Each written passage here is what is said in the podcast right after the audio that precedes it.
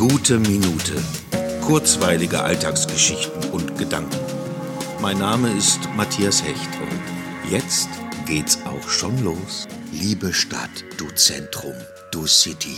Bald könnte es aus sein mit dir. Keine Läden mehr, keine Geschäfte.